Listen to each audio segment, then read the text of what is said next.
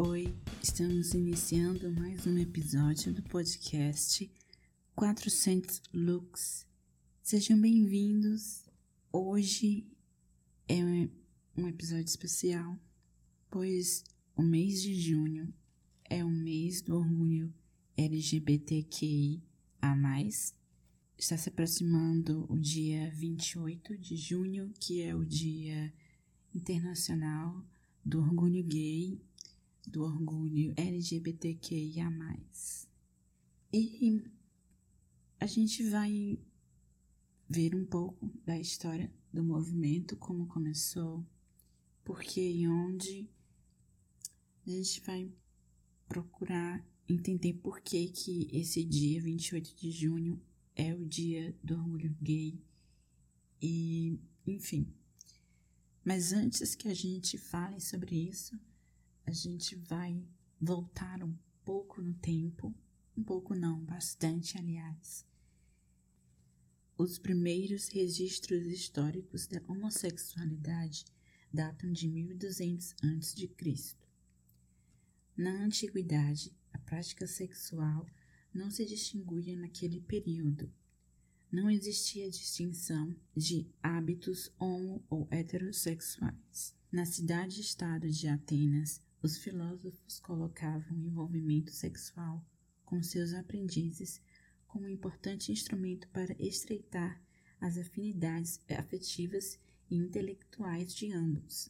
Na Grécia, o envolvimento entre pessoas do mesmo sexo podia ter uma função pedagógica. Entre os 12 e 18 anos de idade, o aprendiz tinha relações com seu tutor, desde que ele e os pais concordassem com tal ato. Bom, gente, essa parte é um pouco problemática, né? Um pouco não, aliás, muito problemática, ainda mais hoje em dia, que, enfim, relações sexuais com menores de idade é crime e em qualquer situação é, é grotesco, mas é, são coisas de períodos históricos antigos, no tempo da antiguidade, e enfim, naquela época as pessoas não viam como um problema, mas graças a Deus que a gente evoluiu e passou a enxergar com mais profundidade sobre certas circunstâncias. Contudo, através da cultura judaica, o sexo passou a ter valor estritamente para a procriação, trazendo novos olhares para a homossexualidade. Depois veio a popularização do cristianismo, que trouxe a ideia de que o sexo entre pessoas do mesmo sexo era pecado. Ainda assim,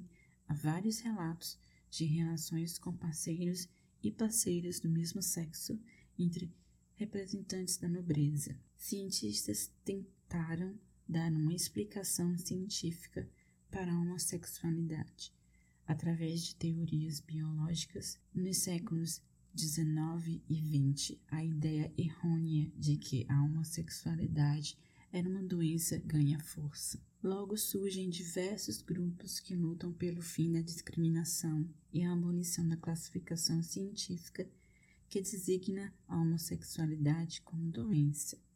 Em 1990, a OMS, Organização Mundial da Saúde, exclui a homossexualidade como doença mental. Mesmo assim, hoje em dia ainda tem gente que insiste em dizer que a homossexualidade é uma doença. É, vira e mexe a gente vê alguém tentando inventar uma cura gay, algo do tipo, que é uma situação completamente uh, pavorosa. Essa repressão de não aceitar as diferenças. E antigamente, nos anos 60, 50, enfim, é, as pessoas eram internadas em manicômios e passavam por terapias de choques, enfim, vários absurdos para tentar fazer a pessoa voltar, entre aspas, à normalidade. Tudo isso, claro, é um grande absurdo. Nos anos 60, a homossexualidade é ilegal em todos os Estados Unidos, exceto o estado de Illinois.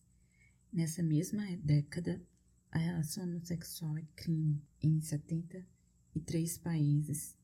13 deles prevêem como penalidade a pena de morte. Hoje em dia, são 71 países que prevêem a homossexualidade como crime e às vezes até mesmo com, com pena, pena de morte. Em 28 de junho de 1969, uma revolta se inicia no Stonewall Inn, em Greenwich Village, nos Estados Unidos. Gays, lésbicas, travestis e drag queens enfrentam a força policial, uma resposta contra a ação arbitrária e preconceituosa da polícia, que tinha como rotina a promoção de batidas e revistas de cunho humilhante aos bares e boates gays da cidade de Nova York. A revolta durou seis dias seguidos, ficando conhecido como Revolta de Stonewall.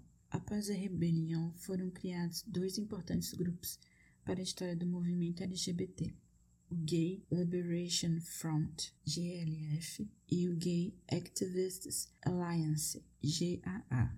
Bom, gente, é a partir da da revolta de Stonewall que, que iniciam de fato os movimentos é, da comunidade LGBTQIA.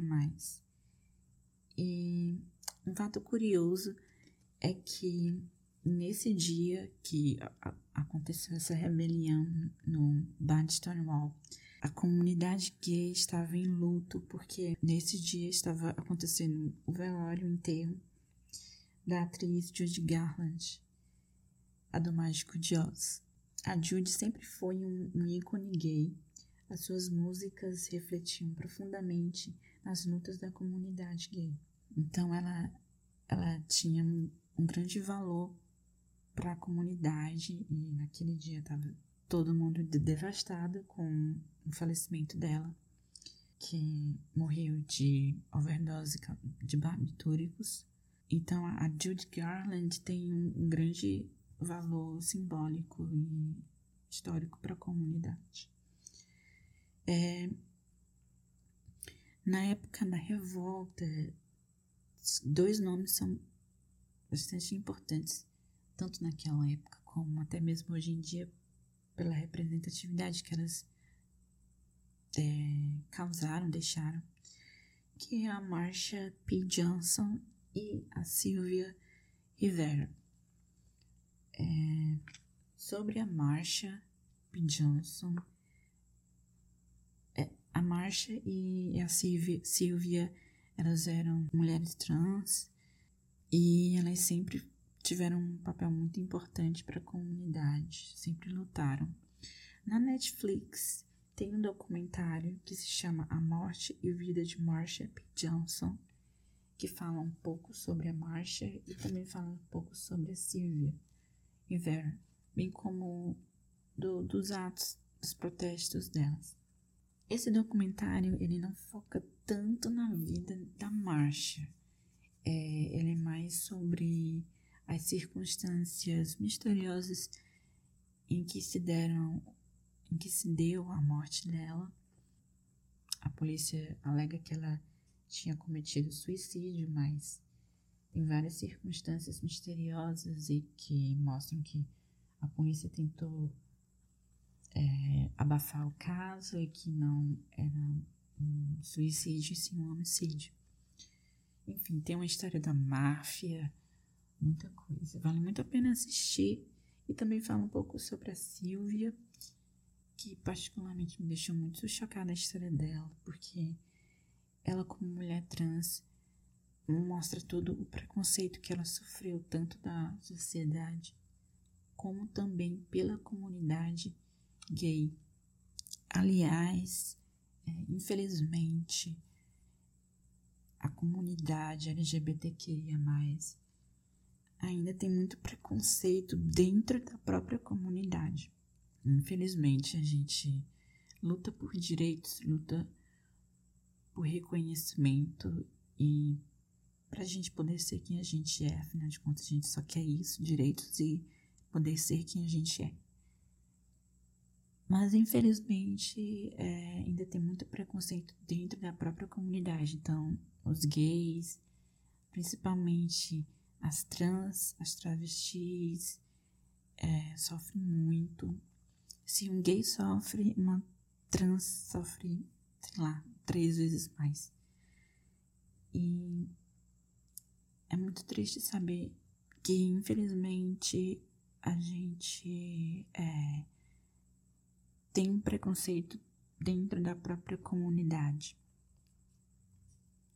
Então, olha lá, gente, não é só postar na internet, no Instagram, no Facebook, no Twitter, postar sobre o orgulho gay e, enfim, a gente também precisa praticar isso não é só no mês de junho, não é somente no dia 28 de junho que a gente deve se lembrar da comunidade. A gente, a gente precisa lutar todos os dias e lembrar que a gente existe, é, lutar para termos espaço em todos os meios. Enfim, a gente precisa ter visibilidade para que as pessoas entendam que não tem nada de anormal em ser gay. É uma coisa pessoal, é quem você é. Isso não quer dizer nada sobre o seu caráter. E também fica um alerta, vamos colocar assim, a que a gente, principalmente da comunidade, nós que estamos viajando no mesmo barco, nós temos que olhar para quem está do nosso lado, para quem está viajando com a gente nesse mesmo barco. A gente não pode discriminar um outro por ele ser mais afeminado ou por ele se trans travesti, ela se trans travesti. Nós precisamos respeitar, a gente tem que respeitar dentro da própria comunidade, porque infelizmente a gente tem esse problema. Então, como é que a gente vai lutar para sermos reconhecidos pelos outros por quem não é LGBTQ a mais, enfim? Como que a gente vai fazer isso se dentro da nossa comunidade a gente não está se respeitando, a gente não está compreendendo o próximo e quem é o próximo? Então, nós precisamos abrir os nossos olhos e enxergar quem está do nosso lado, dar força para quem está do nosso lado. E se você não faz parte da comunidade, mas se simpatiza e apoia, não está fazendo mais do que a sua obrigação. E apesar de tudo, hoje em dia a gente até que pelo menos é, em alguns lugares, né? A gente até que conquistou mais espaços e a gente alcançou novos patamares. A gente está fazendo parte de novos grupos e, enfim, estamos tendo mais visibilidade. Mas isso tudo ainda é muito pouco e a gente precisa lutar sempre. Eu acredito que a comunidade LGBT sempre vai ter que lutar. É uma luta que não tem fim, sempre a gente vai ter que lutar por isso, para que pelo menos para as próximas gerações seja melhor. É, contudo, qualquer vitória, qualquer conquista deve ser motivo de comemoração e de total importância. É, infelizmente, o Brasil é o país que mais mata LGBT, é, fica à frente do México e em seguida dos Estados Unidos. Então, é muito triste a realidade. A gente, para você ver como a gente precisa lutar mais ainda e proteger quem é do nosso meio. A gente precisa se proteger, já que a gente é minoria. A gente tem que se proteger, porque se a gente é minoria e nós não estamos lutando juntos, fica muito mais difícil, né? A gente precisa pelo menos se unir para conseguir mudar a, a, essa situação horrível. Então, gente, vamos fortalecer a comunidade. Quando você vê a sua queen, a sua diva, a sua drag queen favorita, enfim, vá, apoie, vá aos shows, compareça, siga aquele youtuber na comunidade, veja os filmes da comunidade, é, apoie, apoie quem tá navegando no mesmo barco que você. Bom, gente, vamos ficando por aqui neste episódio. Quero agradecer a quem ouviu e me siga nas redes sociais, é, Instagram e Twitter, arroba Titi Anderson. T-I-T-I-A-N-D-E-R-S-O,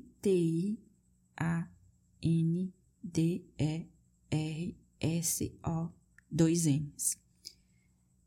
Me siga nas redes sociais. Eu também tenho um canal no YouTube que também se chama Titi Anderson. É um canal meio. Não sei explicar. É...